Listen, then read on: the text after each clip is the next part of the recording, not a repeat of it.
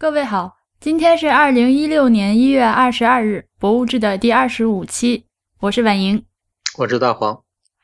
博物志 Music Log 是 IPN 播客网络旗下的一档，并不是关于收藏鉴宝的节目。我们的网址是博物志点 FM，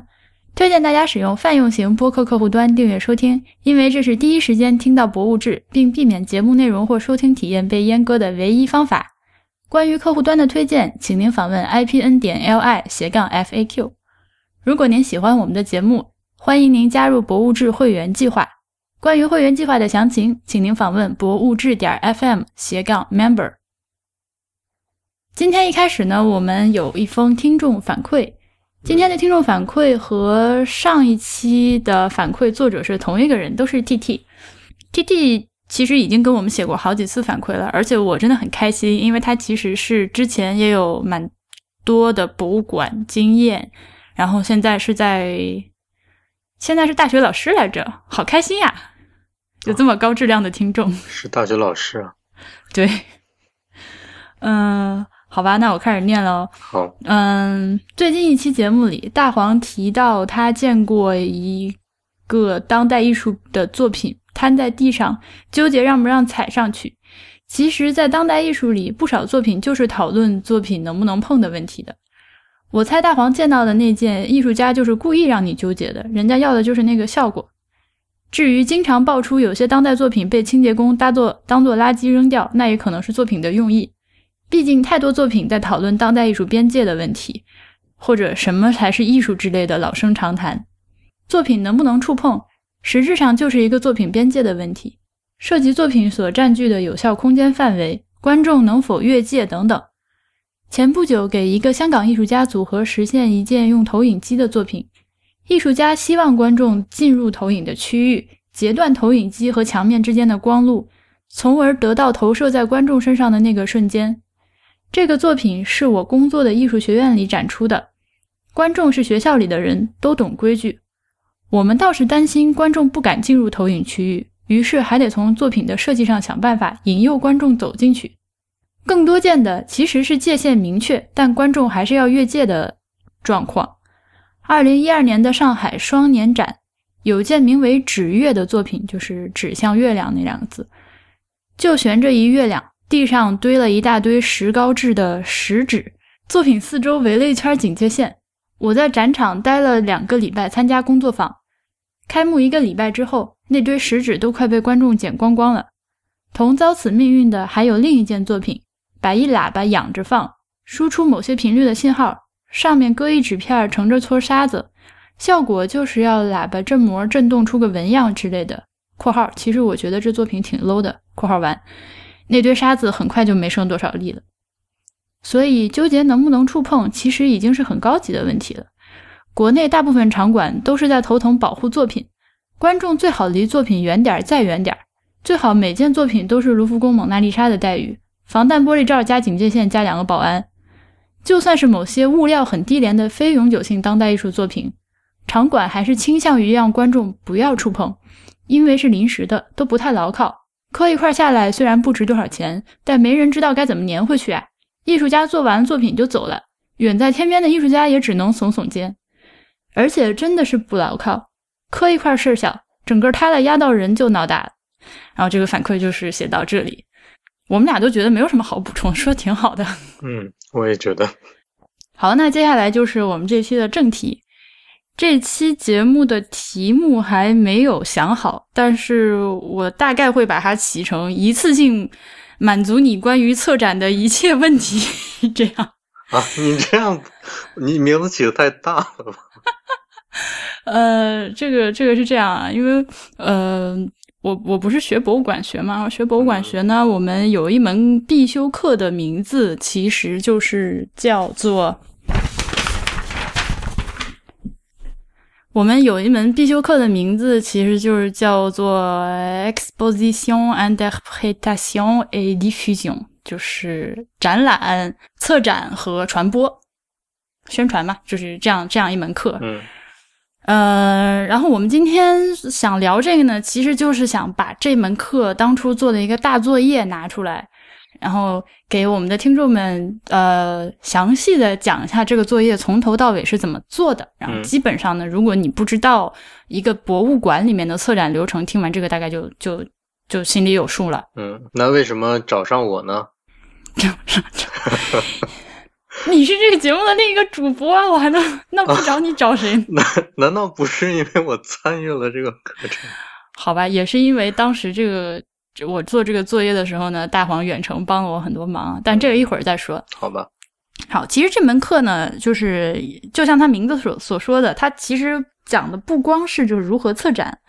呃，这个这个，我现在课程大纲拿在手里啊，但是嗯这个因为是知识产权是我们老师的，所以我不能照着念，我就大概跟大家总结一下。嗯，他就是说给呃学生们介绍一下展览的种类，呃，他们策划的方式和那个呈现的方式，嗯然后呢，就是去研究展览作为一个博物馆和观众交流的工具，它有哪些呃，就是交流的方式这样的一门课。呃，当然啦，就是这中间有很多很多的你要读书、上课、讨论、写作业之类的。但是这门课最好玩的一个作业呢，其实是老师在呃学期的第一堂课就给了大家一个题目，然后就像命题作文啊、呃，就像那个半命题作文那样，给给你了一个关键字，然后大家呢分成小组，整个一个学期都围绕着这个关键字策划出一个展览来。嗯就是这样的一个作业。呃，老师呢会就是比较详细的指导我们每一步做什么，每一步做什么，然后就是可能过两个礼拜就是要向老师写一份报告，汇报自己的进展这样一个东西。嗯非常有意思的一个作业做下来。嗯，我插一句，嗯，你们学期多久啊？我们这个学期其实挺短的，就从一月七号开始上课，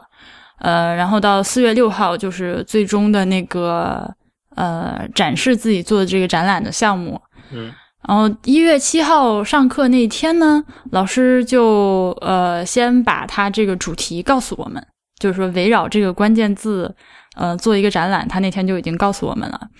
嗯，然后这个时候大家就是组队，三个人到五个人组一组，嗯，然后这个几组这几个同学在一起，就是这个学期你们就在一起做 group group work，最后做出这个展览来。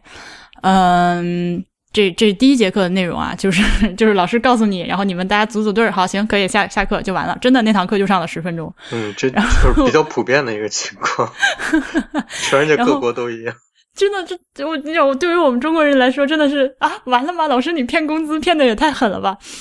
然后，呃，到二月一号那天，可能就是给了这样的话，就给了三周的时间嘛。嗯呃，你们这个同学们就在一起，呃，商量完商量商量完了之后，需要这天上课的时候需要告诉老师这几件事情，嗯就是你们选了什么样的主题，嗯，就是你这个展览的主题是什么啊、最多写两页。就是他给你们限制了，最多只能写两页，是吗？，对，是的，对，嗯不能超过两页纸。好酷。嗯，好，这是然后三个礼拜就干就写两页纸啊，这就是嗯。作业。很搞笑的是，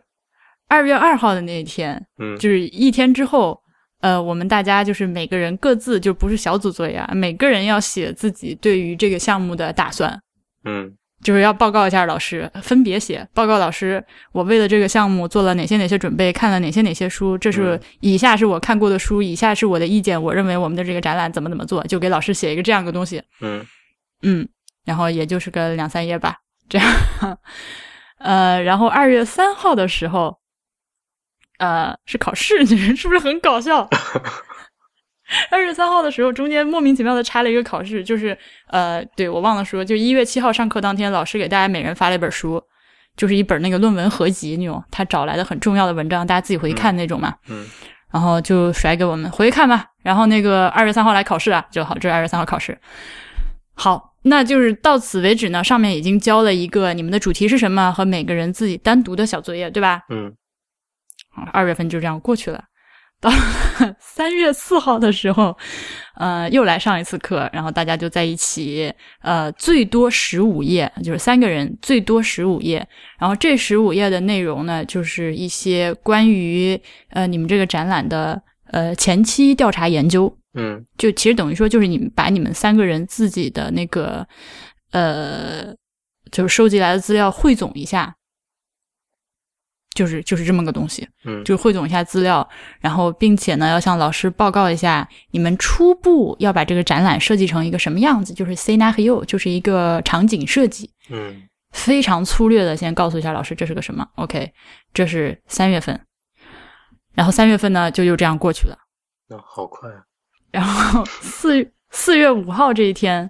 上课。然后这一天上课呢，就是我跟你说，这个你就觉得事情发展的特别突然，又给了你一个月的时间，但是这一天就要教一个非常详细的东西了。所以三月份到四月份这期间，我们大家都是要死的状态。嗯嗯四月五号这一天要交的那个呢，就是呃展览计划。所谓的展览计划就是，如果这个展览计划实现的话，就是直接呈现给观众的东西，对，对吧没错，？嗯那就是包括了你所有的文案，嗯对吧？比如说你展览里面要写的东西，嗯，然后呢，作为策展人，你要写的就是展览关于展览的阐述，呃，你的思路是怎么样的？然后，呃，非常强调的一点是，一定要找出一条，呃。呃，一条那个贯穿始终的主线，然后这个主你要围绕这个主线要写个两三页吧，对吧？嗯我为啥是这个主线？这个主线为什么重要之类的。嗯除了这个之外呢，你还要给老师提供一个详尽的二十页左右的展览的展品清单。嗯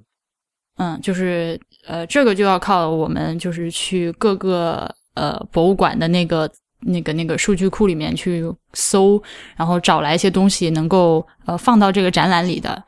呃，这个会有一个非常详细的一个怎么说？有一个非常详细的格式，嗯，但是这个展品等于是你们虚拟的借展虚拟可以借来的，嗯对，因为这就是个作业嘛，最后这个肯定不会实现。嗯嗯然后还有一个就是要设计这个展厅的布局，这个到这个时候基本上就已经快做完了。嗯这个展厅布局设计是老师强制我们使用 SketchUp，嗯就是那个 3D 建模的那个软件。然后就是所有的同学，你会用不会用，不会用自己回学。反正 就是呃，然后老师给我们了一个长方形的一个展厅那个尺寸，告诉你，然后你就用这个尺，就是套用这个尺寸，呃，设计你自己的展览空间，就是这么个东西。然后呢，四月六号这一天，也就是这一天的往后一天，呃，我们大家就要全体同学聚在一起，然后老师请来了三个专家，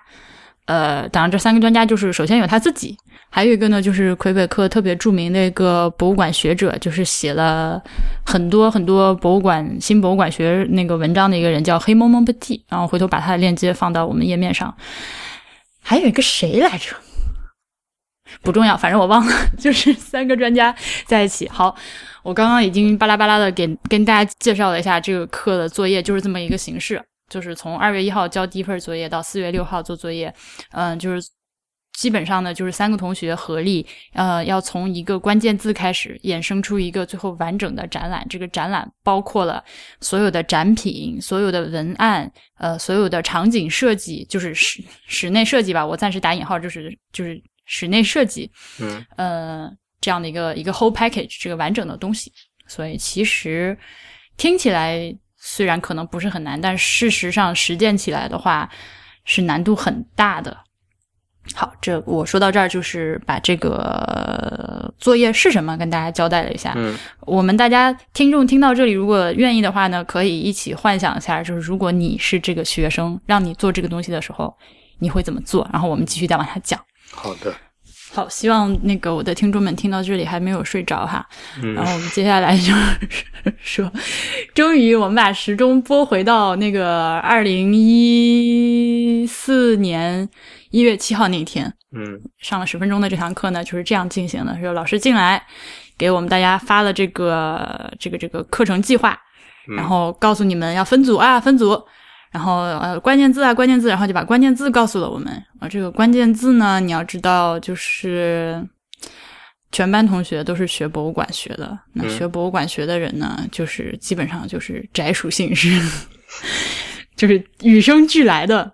嗯，所以老师当他的 PPT 上投影出了 “bastet” 这个词的时候，就是全体欢呼，就是脱帽欢呼的那种、那种、那种、那种场景。嗯，Bastet 呢，就是埃及神话里面的那个猫神。就是当时你们是所有的人都认识这个词是吗？对你，你说到了一个好玩的，就是不认识，然后所以其实老师那个词儿出来之后，大家都愣了嘛。嗯，因为你知道这玩意儿又不是说像这中文，我们中文你写个词，就是你还是能能够猜出来是什么意思的。我在想，这你突然出现一串这你不认识的单词，那老外也不认识也不行。然后就一群人赶紧掏出手机在那 Google，然后就是我我。至今都非常清楚的记得，第一个胖子搜出来 Bastet 是什么东西之后，转身对着大家大吼一声 "It's a cat"，然后 猫神听到要气死了，然后所有同学的猫耶杀，然后就是就是这样的一个状况。啊。谁也没有想到，这么欢乐的开始会造成我们那么 miserable 的结局，一整个学期。好，总之就是猫嘛，就是大家就都很喜欢猫，就觉得关于猫就是说不定的话。嗯，所以那天就是这样。然后我就是被跟另外三个同学一起，我们四个人组了一个组，四反正是四个小妞，我们全班一共就俩男的，四个女孩组了一个组。下课之后呢，就跑到学校旁边的咖啡馆商量了一下，基本上就已经把二月一号要交那个作业给做出来了。嗯，就那两页纸是吗？就那两页纸，最多两页纸，那个作业就做出来了。就是我们讨论来讨论去，否定了一系列非常酷炫的方案，最终选了一个 lame 到我此生都要恨不得拒绝承认自己做过这么一个东西的一个。的一个一个主题，就是 La domesticación de animales，那个。就是怎么说，动物的驯养、驯化，就是要做一个关于动物驯化的展览。哎，你这么说，就是当因为我接当接触了这个展览的时候，我你就直接把题目扔给我了，嗯，所以我没有想到这个题目是这么来的。你们当时怎么会想到由猫神就就到了动物的驯养？因为我们那个我们那个组里面。除了我是个学法语的之外，嗯，另外两个、另外三个人，一个是学艺术史的，一个是学历史的，一个是学人类学的。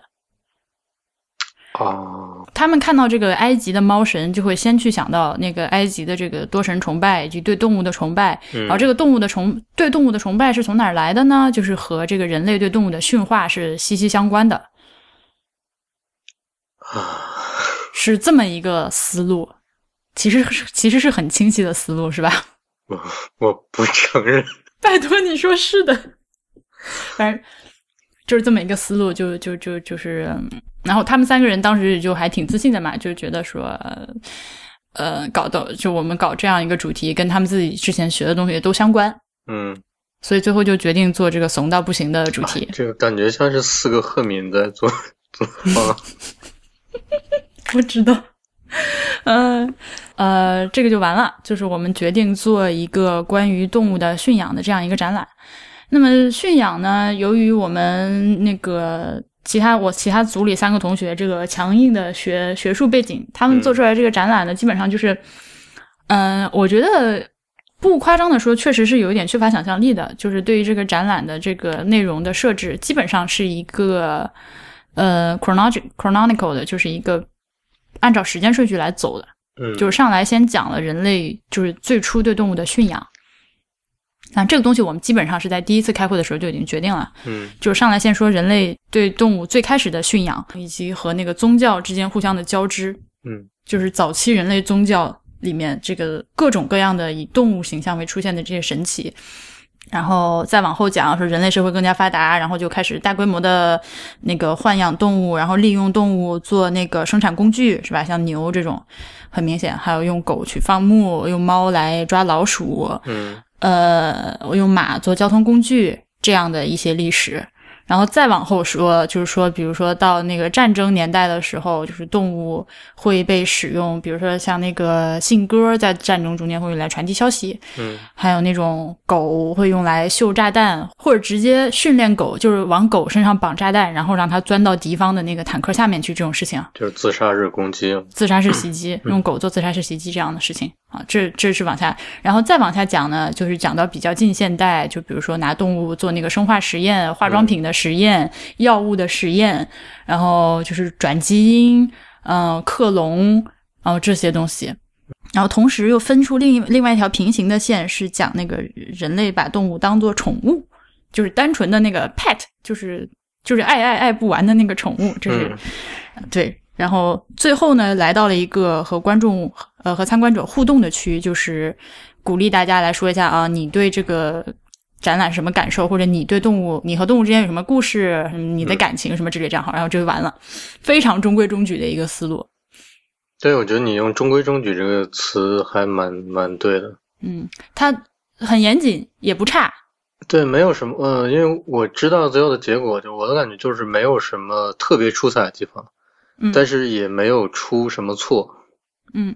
就是这种感觉。是对，就是这种感觉。就是说，你如果想要来看一个展览，然后学习一下就是人类驯养动物的相关知识的话，你看完这个展，基本上就你就可以出去跟人吹牛了。但是 就是，嗯但是你知道有一个特别，就有一个大问题在哪儿呢？就是从嗯空间角度上讲，嗯你刚才说了那么多前后的逻辑啊，就是展览内容的逻辑和顺序，感觉都是特别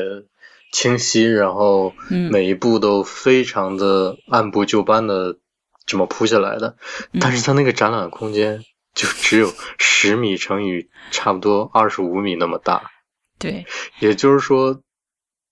非常非常的拥挤。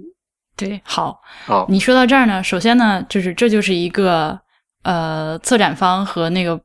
这个建筑师之间考虑的重点。首先就就就你们不一样，你看，像我们就觉得说，哎，我的思路多么的清晰，我找的资料多么的详实，是吧？然后从我们的角度，我们就 consider my job done，就我觉得我的东西已经做好了。然后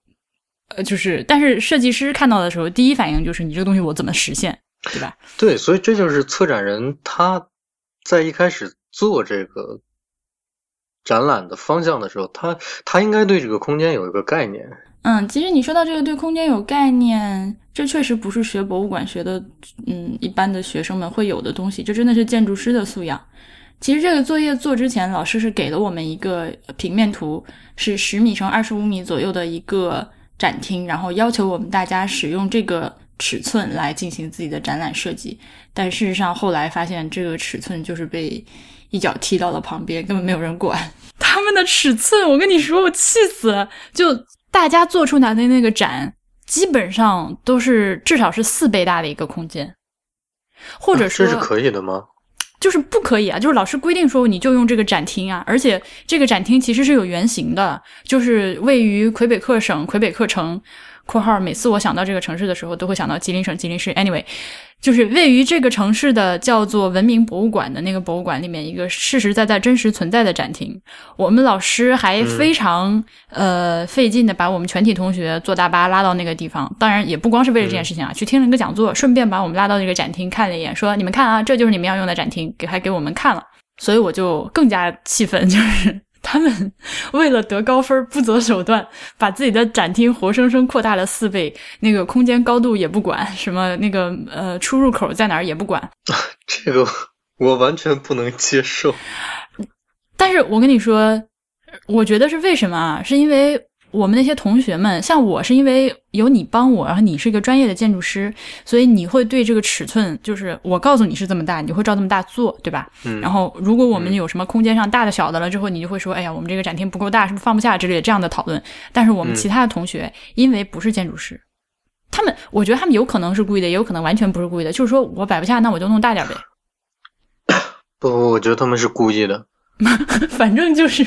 因为他们因为教授都已经给你们了一个确定的展览空间，而且还带你们去看了，嗯。就这就是一个限制条件，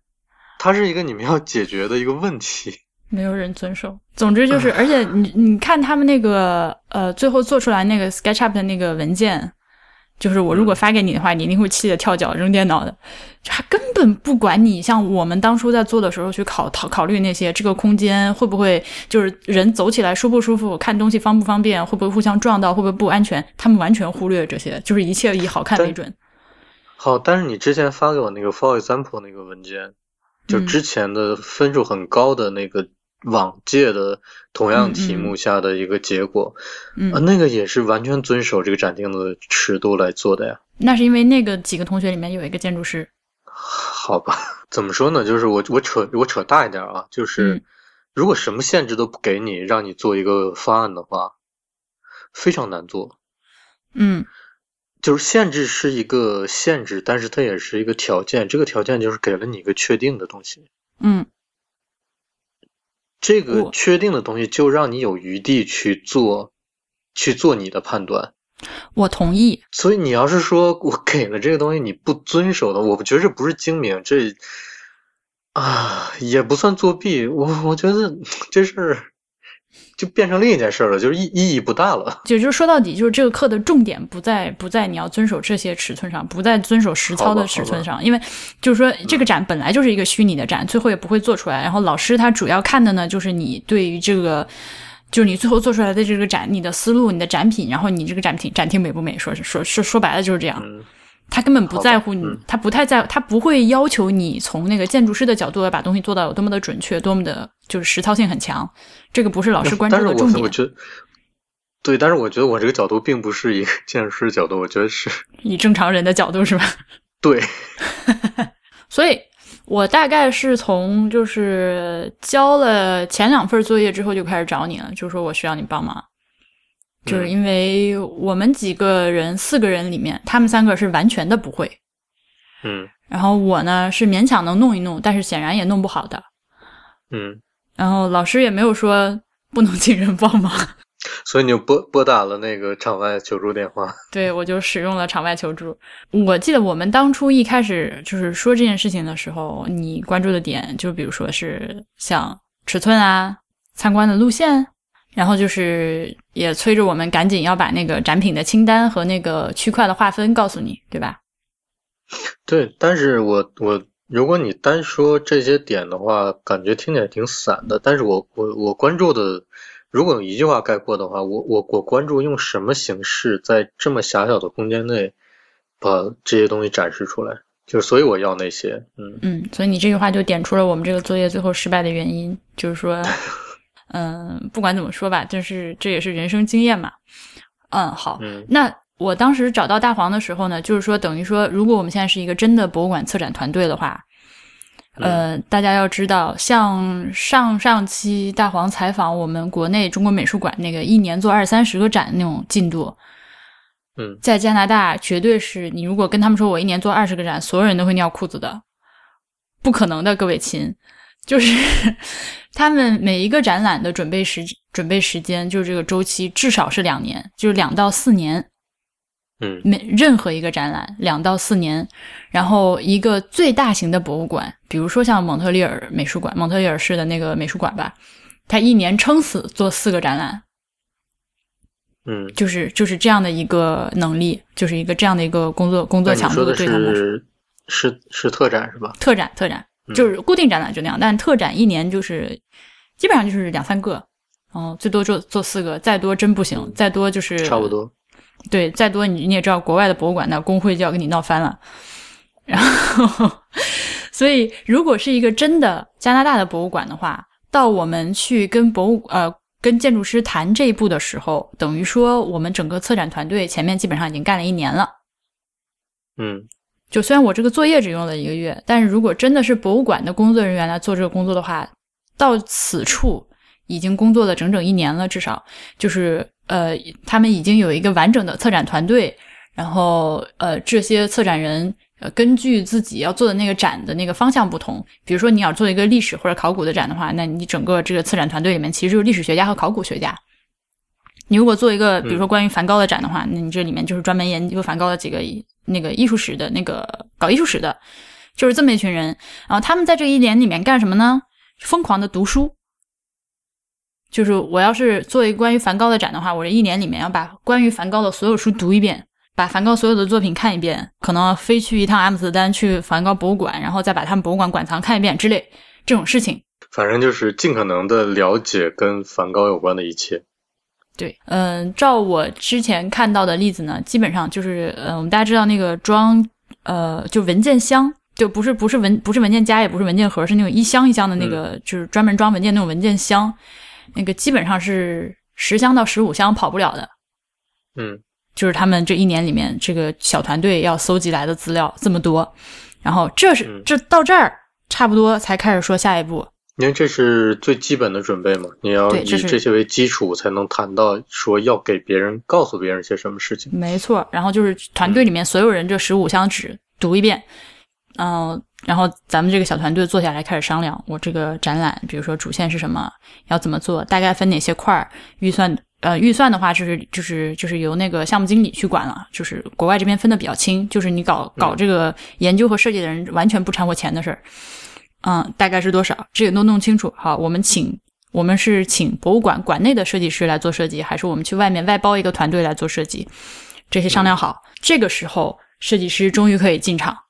就是设计师跟我们一起坐下来开会，说我们这个展览大概要做成什么样，呃，是一个什么样的思路，然后大大约会有多少的展品，呃，比如说，而且展出时间有多长，这些东西都是要和设计师事无巨细的去沟通的。那再说再说回我们的作业，所以大黄就出现了。我就出现了，嗯 大黄一开始就是做的那个，就是初稿做了一个我个人非常喜欢的版本，是哪一个我觉得很高级，就是那个岛型的那个，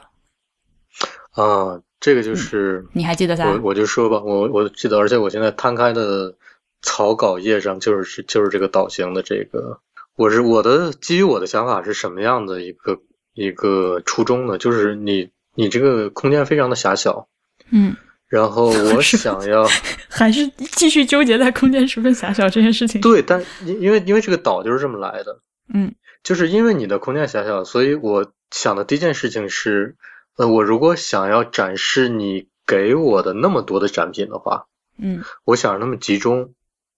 嗯然后这个集中的方法就有很多，你们最后采用的方法是拉，就就变相的拉长一个特别长的展现的方方式来，让这些展品都能够非常相对来讲不局促的展示出来的。那嗯我当时的想法就是，我想在这个空间里设几个那种岛，嗯就是就是圆，就是怎么说，以某一个点为圆心，然后周围往外辐射的那种，对，就是岛。然后在里面设设置一些个一个这些，然后我在每一个岛里面都非常精心的讲跟这个岛有关的故事。嗯然后这个的好处就是，除了岛之外的公共空间是可以共用的，这样就等于节省了很多的空间。对我换一个方式跟我们的听众解释，就是说，嗯呃，如果按照大黄这个思路做的话，所以是一个观众包围展品的一个参观方式。呃，而事实上，我、嗯我们最后选用的那个展出方式，以及我们大家其实去博物馆看到的最常见的那种方式呢，是展品包围观众，就是你走进一个空间，然后这个展品靠墙，就是一切东西就靠墙，然后你你这个你中间是空的，然后你的这个参观者就在这个就是在这个展厅空间中间围着墙看一圈，这样。嗯所以为什么我说我特别喜欢你那个方案呢？就是因为你这个方案就是非常好的解决了一个空间不足，然后还解决了一个就是说你们要展示的东西很多，对量非常信息量非常的大这样的一个问题然。后又分成了几个主题这样的对，这样的概念都都结合到一起了。我当时也觉得这个方案是挺好的。嗯，嗯，可是 可是这个事情不是我说了算啊，这还是举手投票三比一我就输了。我当时真是三比一吗？是呀、因为嗯，我那几个同学虽然说学术能力非常强，但是可能在这方面就毕竟还是相对传统一点的想法嘛，嗯，他们会觉得说，呃，从最后的结果来看，我我能理解。你能理解是吧？他们还是希望说，因为你导行的话，有一个问题就是说，其实你观众进来一眼可以看到结尾，或者就是说不像不像那个使用那个隔墙这种做法的那个空间的区隔感那么强，参观路线的引导性没有那么强。哎，但是这个问题恰恰就是它，它似乎是一个古代建筑变成现代建筑的这么一个 空间概念上的转变。嗯就是古代建筑是你进了一个公共空间之后，你确实看不到结尾的。嗯，但是你你会发现越，越现代的建筑，它的公共空间就就做的越大越开敞，似乎你一进去就能看到结尾。它真的就是一个传统到现代的观念的改变。你说的很对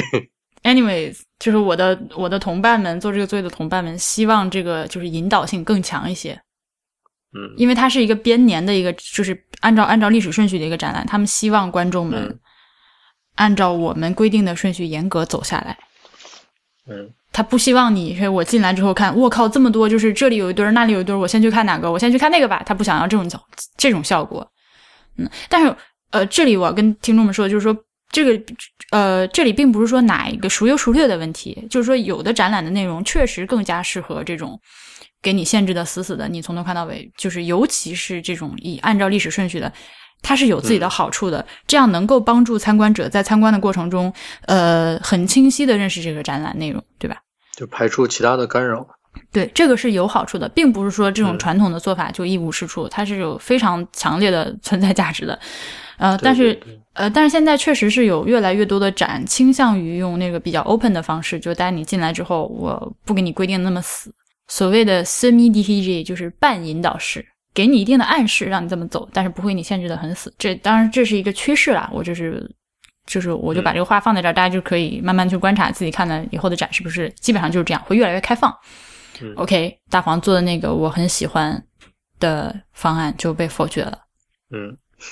否决了之后就做成了一个什么样呢？怎么说呢？就是我我最后我觉得有一点啊。太中规中矩的倾向是说，你们就是就算你们团队了，就包括你，呃，你们什么都想要，嗯，然后什么都想给给参观者，嗯，就这个什么什么不不只是说包括那些展品，不，而且包括各种展览形式，嗯，哦，你这么说比较抽象，我来跟大家解释一下什么意思啊，嗯，如果策展人本身没有空间设计的能力的话。就不要插手，就是你不懂，你就不要在那儿瞎掺和，你就把这个工作就是全心全意的交给你的设计团队就完了。因为你知道，我比如说我们像像我们几个人当时，呃，就会想出各种各样的装置。各种各样的空间布置的形式，然后希望达到一个什么样的效果？然后这些形式之间互相是没有什么联系的，然后只是单纯想出来一个点子，我觉得觉得会觉得哇，这个好酷炫，我想要这个。我这么说挺挺明白吧？比如说举例子吧，嗯，举例子，呃，比如说我们说到刚刚那个，就是近现代的时候，生化实验和养宠物这两方面，对吧？嗯呃，然后我们的团队想的就是说，观众走到这个的时候呢。就已经脑中就开始 picture 自己展览的样子了。它前面会有一个岔路口，你是选择去走进去这个人类虐待动物的这个房间，还是走到人类宠爱动物的这个房间？然后你走进去这两个房间之后，分别有一些什么东西？哦，想的那已经很细了，就是本来不应该是我们想的东西。就比如说你走进虐待这个房间的时候，呃，我们希望能出现一个呃像传送带。然后这个传送带上就是有一些那个滚动的图像，然后以这个意象，就是工业的意象去表现一些，就是去展示一些人类就是在工业化过程中虐待动物，或者就是把动物作为一个纯消费品的这个这个过程的一些一些展品。然后另一方面，就是人类宠爱动物的那个区，嗯，这当然这。这也是我们这边，就是也是我们几个妞儿自己在那儿传出来的。但这，所以我这边就有那个同学说，我想把这个区做成一个，你走进来就好像走进了一个家里面，嗯，就完全弄成一个客厅的样子。然后这个客厅里面处处都会各种细节展示主人对自己宠物的爱。嗯，你知道你你刚才说的这两件事儿，嗯呃，就真的只是纸上谈兵。我知道，因为因为空间不是这么实现的。就是你要想说要让一个人走到一个地方，能让他有一个空间上的选择，我究竟是走到一个虐待动物的房间，还是走到一个宠爱动物的房间？这一定是在空间上有很高深的考虑之后，你才能够真的达到那种效果，说人走到那个地方会做出一个选择，而且会知道我两个选择都意味着什么。对，所以你单纯只是说，它就有点像是我们就是一般国内做规划。嗯，我就说我在这儿做开发区，然后开发区我要做几个商场，然后这儿变成一个文化中心，这变成一个商业中心。嗯，但是事情不是那样发展的，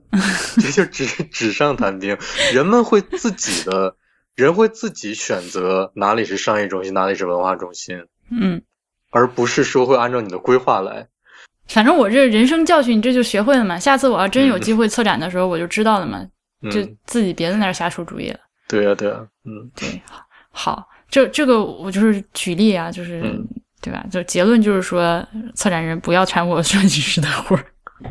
或者说，嗯你你策展人真的要有特别强的设计能力。对你不能是门外汉指挥专业的人。对，呃，放平行宇宙呢，就是说工作到了这一步，如果是在一个真实的博物馆里面的话，嗯、我刚不是说那个策展团队会和呃设计师就坐下开会嘛，说我想要什么样的东西，然后呢，这个就开始进入了我们常常在网上看到的各种设计师吐槽的自己被甲方虐的那个过程。呃，虽然他们都是同事啊，但就是说。就是呃，策展人、策展团队说我要这这这这这，你给我做这这这这这，然后那个建筑师或者是室内设计师，就是设计团队得到了这些信息之后，会用他们设计师的脑子去消化这个信息，并且做出一个东西来，对吧？你因为你肯定是我设计师是不能一眼看到策展人这个脑子里想要什么的，我只能说我消化了你给我的这些信息了之后，去以我的理解做出一个作品来。嗯然后这个作品和你要那个东西，事实上显然是会有差距的，那就进入了不停的改稿。对，如果做的比较好的策展人，在这一这一阶段，他就能够给出一个比较清晰的他脑中的空间的概念。这样的话，呃，具体做展陈设计这方面的工作人员就特别好下手了。对，嗯但是事实上是并不是总是这么顺利的嘛。嗯还有一个非常重要的影响因素，就是说在真实的博物馆工作、策展工作中呢，有以下几个原因会导致你不停的改稿。呃，就是说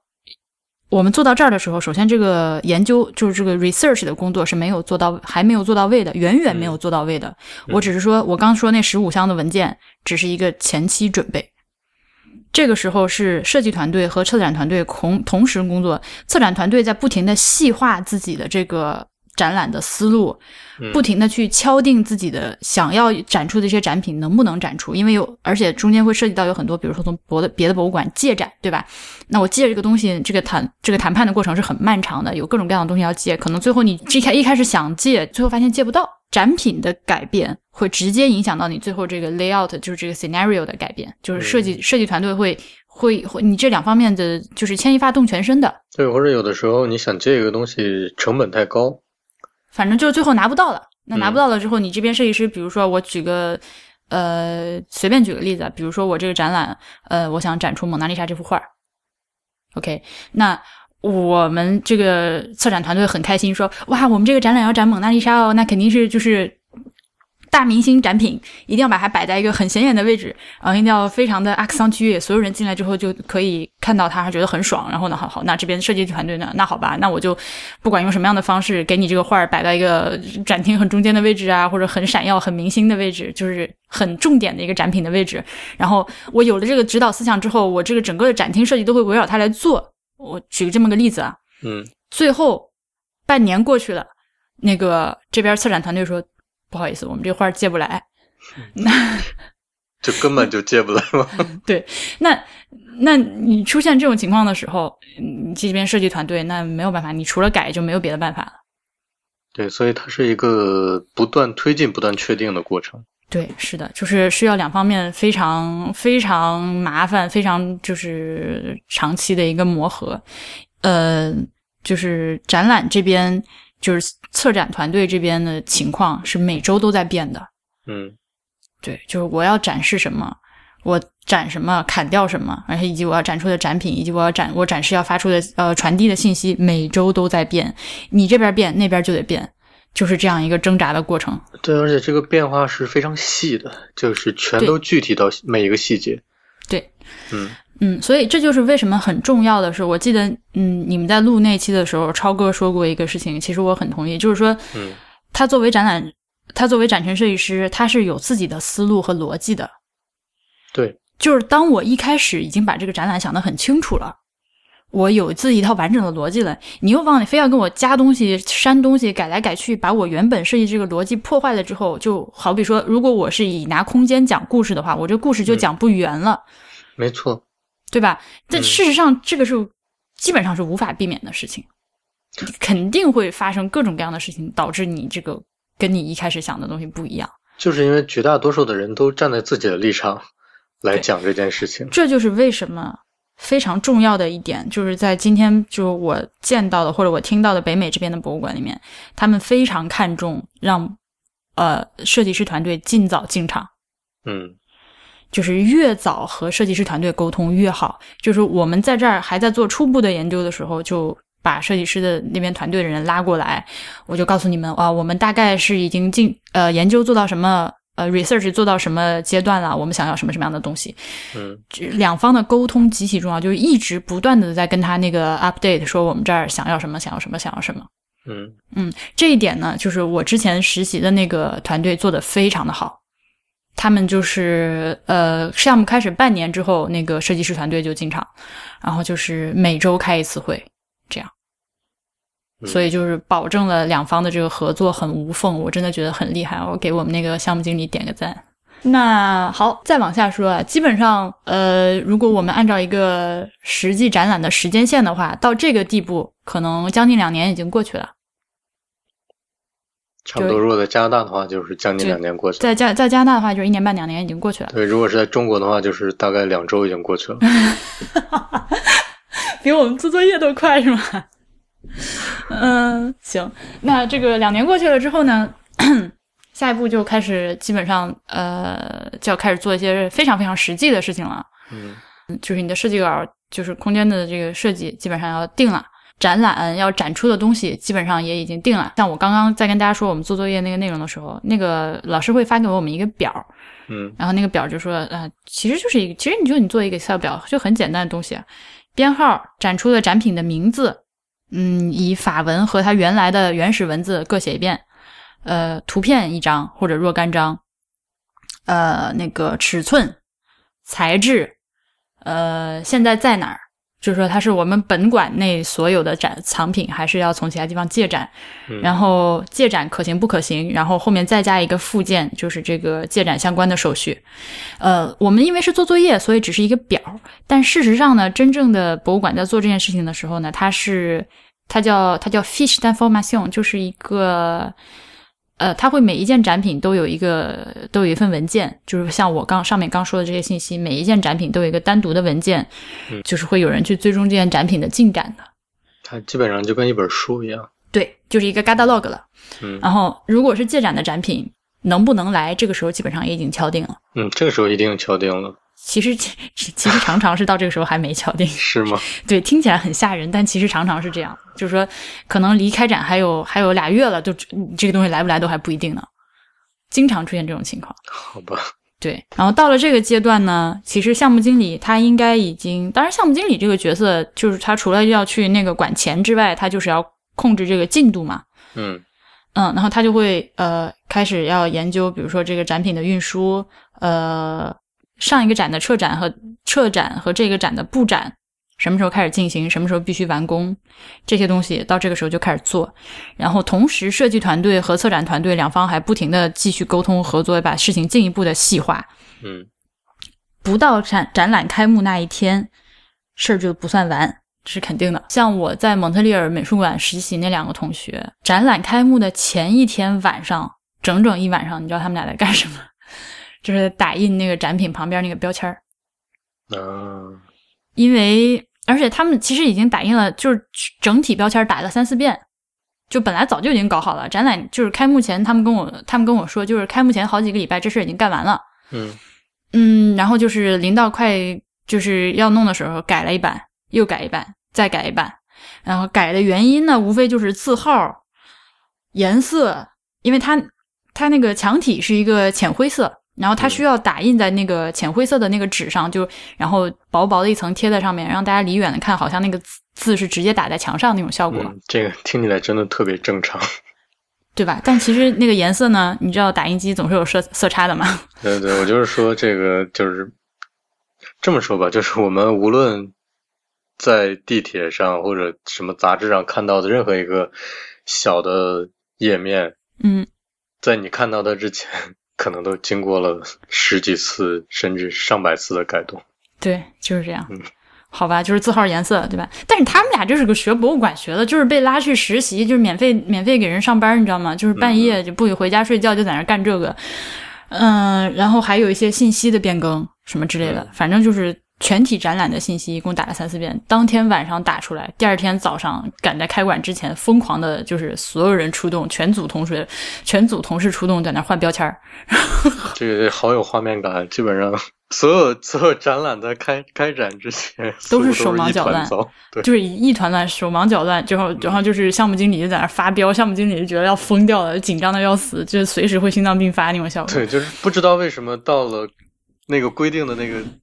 那个时间，或者中午十二点，或者早上上午十点，嗯，就那个时间一到，好像一切都安静了，就一切都结束了，都准备妥当了。不知道为什么会准备妥当，因为在那之前一分钟还是一副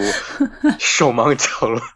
的样子。对，真的就是真的就是这种效果啊、呃然后项目经理第二天就去度假，真的是毫不夸张，就是项目经理说我要死了，我要度假，然后就走了。就是就是这个展览，就是他摆出去那一刻开始就行了，就、嗯就大头儿一号一把手就可以不用在了，后面就是你们就是后面安排都安排好，你们就跟进就行了，就这样。我所以，我们这个作业最后手忙脚乱的这个阶段呢，就是说，其实就是我们拉住大黄，不停的改改改改改改方案，大概能改了有两天，其实最后把这个敲定。然后我就记得当时，反正我们最后也是都得了 A 加啦。你现在回想起来，如果如果现在我还能够跟他们三个 说一句话的话，嗯我就想说，你们以后还会遇到很多的展览，嗯，就不用在一个展览里把你们知道的所有的东西都放进去。这不是做作业吗？做完了我们这个作业之后呢，我要跟大家汇报一下。所以三个评委评选出来的第一名是一个关于漫画的展览，然后这个漫画里面呢，很隐约的提到了，我记得好像是那个《丁丁历险记》埃及什么之类的哦，啊、反正很遥远的提到了猫神这个东西，然后这就算也算沾边儿，所以就算了。然后呢，坑爹的是这么说的话，可能像就是迪迪士尼那些米老鼠、唐老鸭的那些给低幼小朋友读的刊物里面，会有那种各种什么埃及探险啊，可能也会提到这种东西。对，嗯，切题程度就是大约就是这样。然后我深刻的记得那三个同学听说要用 SketchUp 的时候，震惊的表情是三个法国妞儿。嗯我法国人有各种各样我喜欢的那个 quality，但是就是科就是科技产品绝对不是他们的强项，就是在这方面真的是完全不着道儿。就是 我也不知道他们最后到底是找谁给他们做的那个 SketchUp 的文件。我问了他们，我说这是你们自己做的吗？他们说是我们自己做的。呃、a n y w a y 我觉得还是不要抱着恶意去揣测人家，说不定人家确实就是在两个月中间把 SketchUp 学的溜溜的，对吧？，SketchUp 真的很好学啊！我嗯当时学 SketchUp 就用了一天的时间。嗯，反正最后做出来那个东西呢，就是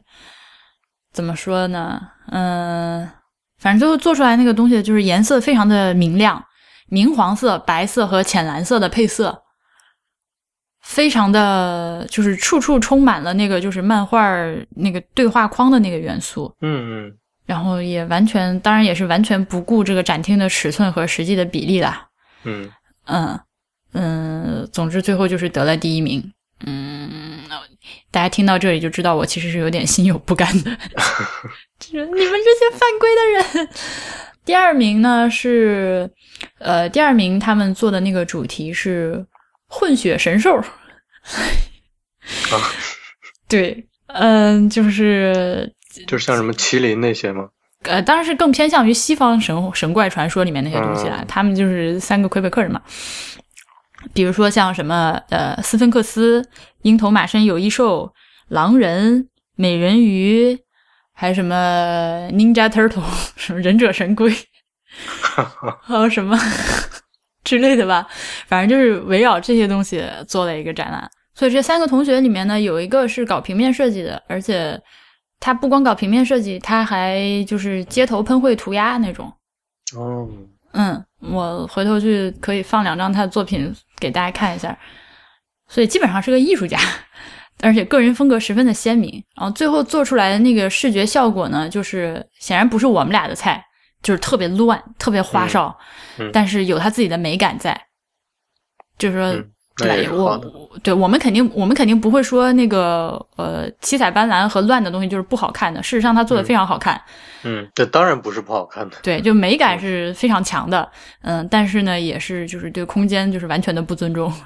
就是就是 就是想想到哪儿弄到哪儿的那么一个东西啊。然后他们是得了第二名，这是两个好的例子。嗯，你先说一下你这些好的例子，你是你是什么个感受？我觉得我我第一反应就是他们要的东西少，嗯就他们要给出的东西少。嗯像漫画那个，我觉得它就是形式简单，它就只要一个元素，甭管我这个元素里多复杂的变化，或者有多么多么呃，就不同的主题啊，有不同的内容啊，但是我的形式就是漫画这个形式。对，然后第二个就是，呃，第二个混血神兽那个，我觉得就是他们的那个题目小，嗯，所以就是总结下来就是他们要的东西少，没错。你们要的东西太多了。我非常的同意，就是这个动物驯养这件事情，听起来是一个非常明确的主题，对吧？嗯，就是人类的动物驯养史，听起来非常的明晰的一个主题。但是事实上，你稍微一想，就是这当然这都是马后炮了。嗯，稍微一想，就会发现这个里面涵盖的东西太多了，它就是涉及的历史又长，细节又多，然后需要解释的东西又多，是一个非常不好的展览题目。你知道，如果是我做这个，如果是我是策展人，然后空间上又我能完全说了算的话，嗯。如果给我一个题目叫动物驯养的话，我还是会用我那个岛，嗯。然后我会猫一个岛，嗯。狗一个岛，嗯，猪牛马羊。牛一个岛，羊一个岛。十二生肖。不，但是但是在我的概念里，就是这就是很小的题目，嗯。然后我再说一件很清楚的事情，嗯。把每一个具体的这个类目都说清楚，在嗯。一个空间范围之内。但是这个思路呢，其实可以指导我们做很多事情。就是同学们，我们 比如说写论文的时候，不要给自己的题目起太大，是吧？但事实上，你如果真的是在呃大学里面写论文的话，老师到最后都会告诉你，你这题太大，再小，再小，再小，再小，小小小小，最后变成一个黑洞。对不起，你题目越小越好写，越容易思路清楚。做展览其实也是一样的。嗯我举个极端的例子，如果有人要给你一个任务，让你做一个展览是中国历史，可能吗？不可能，对吧？你任何人都不可能在一个展览里面把中国历史这个主题给弄完了。我觉得这个话虽然听起来很很很绝对，但是可以说是做不到的任务。我觉得倒是可能，就是用比较比较极端或者特殊的方式了，那就是另外一件事儿了，就完全不是说一个常规的展览。那一个可以做的展览是什么样的呢？像我们其实节目里面之前举过无数这样的例子啊，嗯嗯，还是以中国历史为范围，我们就往下压缩呗，对吧？你先选一个朝代，选一个时期，或者选一年。选一年，像嗯什么万历多少年那种，以一个具体的时间点为出发，然后向四周辐射延伸，然后讲嗯当时就这个时期的那个呃什么社会社会文化社会文化背景、经济状况、农业发展状况，呃，中国当时的外交状况，中国当时的那个艺术和手工艺发展，你这就可以做了，对吧？对，要么你就嗯挖掘出一个人，对。以这个人来讲一个故事也是可以的，这也是现在非常流行的做法。对吧？就像我们说的之前，越小越好说，越小越有的说。越小越有的说。对嗯你一大就是反而弄不出东西来。是的，然后这个这刚说的两个是好的例子啊，嗯然后和 其他有很搞笑的一些，就是我们这个我们这个作业呢，说到底就是我说的嘛，中规中矩，你不能说不好，嗯就是无聊。但是，但是我们有些同学真的特别搞笑，就是是三个法国妞儿，你知道这个法国妞儿和法国妞儿之间的区别还是挺大的。得第一名那三个法国妞儿就是从零、从零学起 SketchUp 嘛，就是最后弄了一个特别好看的一个文件。就是当然呢，还有另外三个法国妞，就是挠破挠破脑袋之后，无论如何学不会，最后做了个模型。好棒啊！问题是那个模型是丑到我真的是我夸不出来，你知道吗？这一点呢，我必须说，我很佩服我这些白人同学们，他们有一个能力，就是、他们是与生俱来的，就能跟你 social，就你拿出一个什么破玩意儿，他都能找出优秀的地方给你夸，你知道吗？我我我就我就看着他们那个模型，真的是 相对无言，只有泪千行，一种天翻地覆的感觉。我根本找不出任何东西可以夸奖的，我只是心中只有槽点。反正反正那模型就是就就就完成质量很低，就不用说了嘛，就从来没有做过模型的人，就是跟小学生做手工一样。嗯，然后他们那个最值得吐槽的点呢？他那个展览的平面图就是俯视图，俯视图，你从上往下看呢，它使用的它使用了各种各样弧形的隔墙，啊，弧形的隔墙组成了一个猫的形状啊啊！我又把脸埋埋在了双手中间。我觉得我这时候不应该讲话，你继续。其他还有什么雷人的？我已经想不出来了。嗯，还有一个，还有一个就是也是概念很好，但是最后完成度很低的是，就是那个 SketchUp 文件完成度很低的一个展览是，呃，我三个同学，这三个同学我都很喜欢，很有意思的人。他们做的那个展览呢，就是 Dangerous Women，就是危险的女性角色。哎，听起来挺有意思的，就听着就觉得你就挺想看嘛，对吧？嗯，还是以猫女这个形象发散出来，然后就是做了一系列的，就是。呃，真实历史和虚拟历史和虚拟作品中的那个，呃，非常美艳性感，但是又很危险的女人或者女性角色，然后做了这样一个展览。这故事非常有意思，他们的展览的就是那个思路也非常好。很不幸的是，他们三个人也是因为现学了 SketchUp，就做出来文件很丑，就那就没有办法，就是好吧，嗯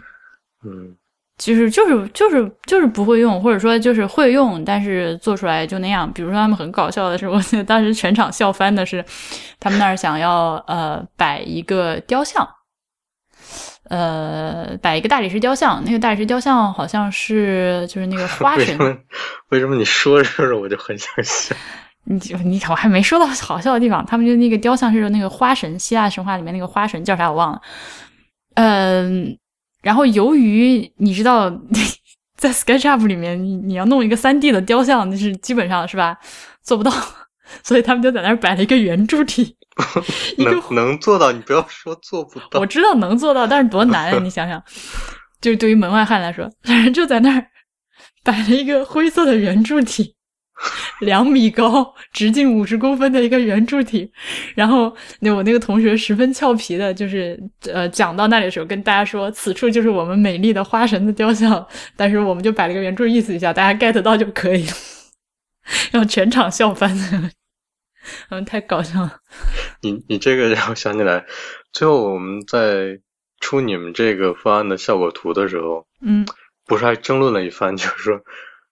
究竟那个效果图里面做的展品是要抽象一点好，嗯，还是要特别具象的好？嗯，当然咱们两个不还争争了一段时间嘛。就是我觉我我的概念里是抽象的好一点，嗯，因为抽象的和整个那个效果图其他的那些墙的元素啊，呃，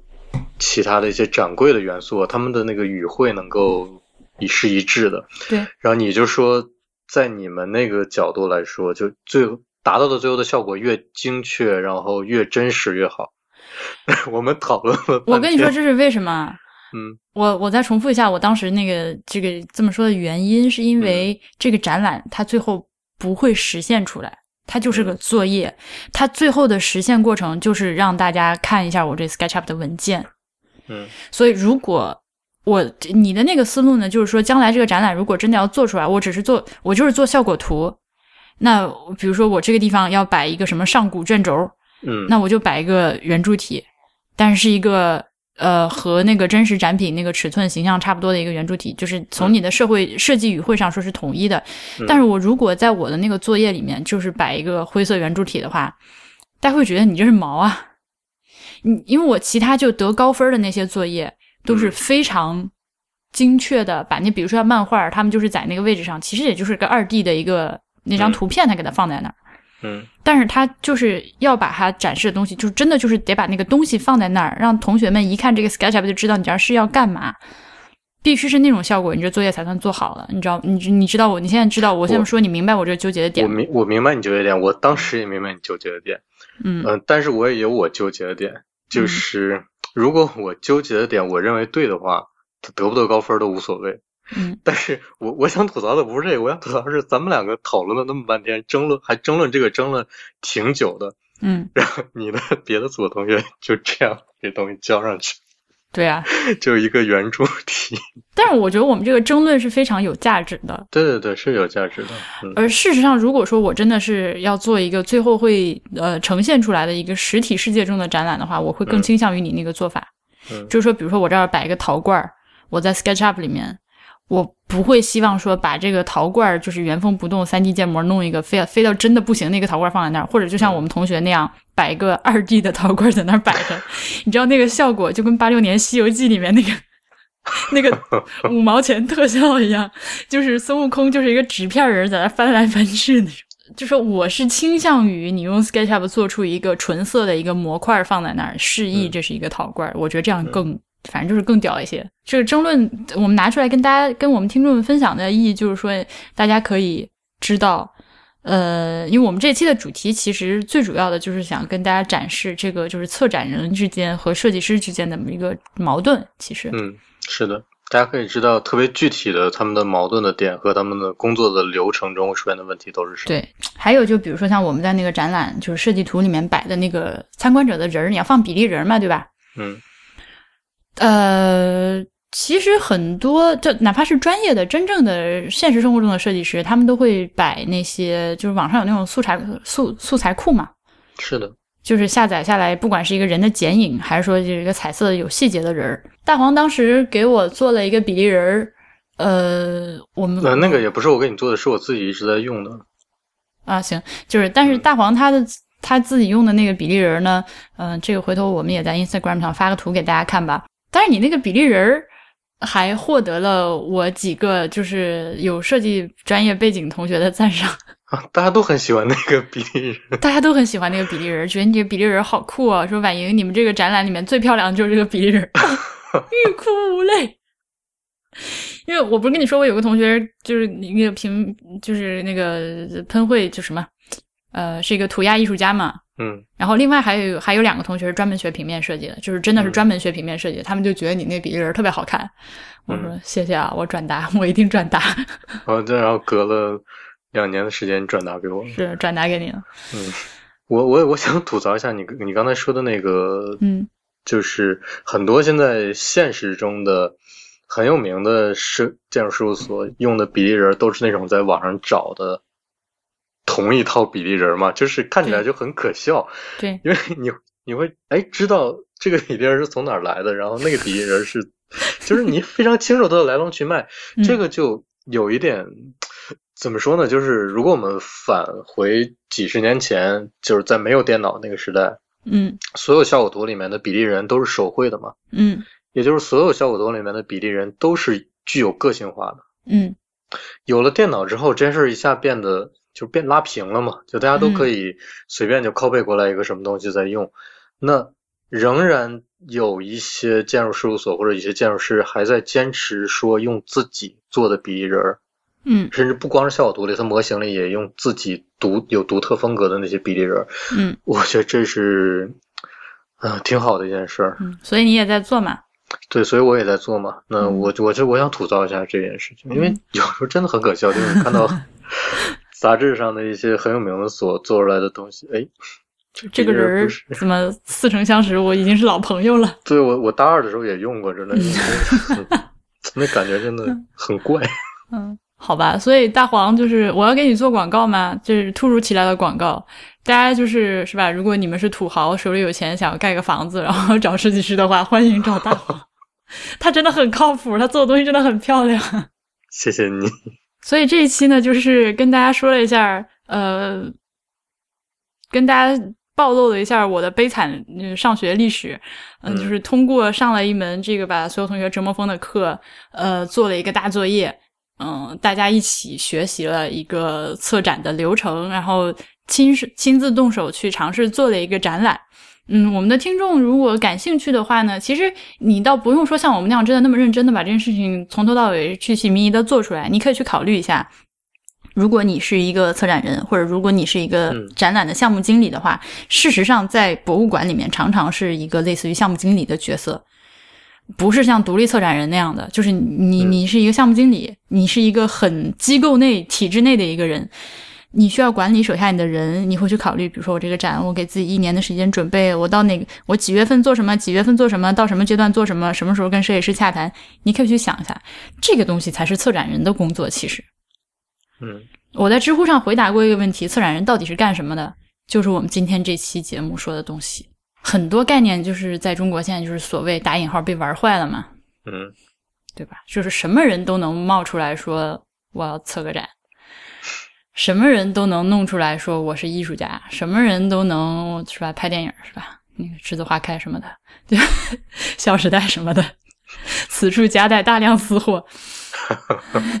呃，中心思想呢，还是专业的人做专专业的事。另外，年底到了呢，嗯，这好像年底到了也没有什么关系。就是呃，希望大家还在犹豫没有入会的听众们呢，考虑支持我们一下，可以去我们的会员页面博物志点 FM 斜杠 member 看一下。呃，我们的会员费用呢是每月五美金，如果您想要加入全年的会员的话呢是五十美金，呃，会打一个折扣。作为会员，您会每周收到一篇我们的会员通讯，然后每个月呢我们还会抽个奖，然后这个奖品呢就是呃我或者大黄或者小爱从世界各地的博物馆商店买来的一些我们觉得有意思的东西。嗯，大家的支持呢会帮助我们把节目继续做下去，并且越做越好。我们也非常，我们非常感谢到目前为止一直支持我们的各位会员们。呃，如果您有什么意见或者反馈，包括您希望在会员的这个福利里面，在呃看到什么样的内容，得到什么样的信息，也希望大家能够积极的给我们写邮件。邮件的地址是博物志 at ipn 点 li。呃，我们的新浪微博是 at 博物志播客，Twitter 和 Instagram 都是 at 博物志的全拼。嗯，我们在知乎也有专栏，名字就叫博物志。最后，我们也欢迎您收听 IPN 播客网络旗下的其他几档非常精彩的节目：内核恐慌、High Story、IT 公论、硬影像、未知道、太医来了、流行通信、无次元、选美和陛下观。再见。再见。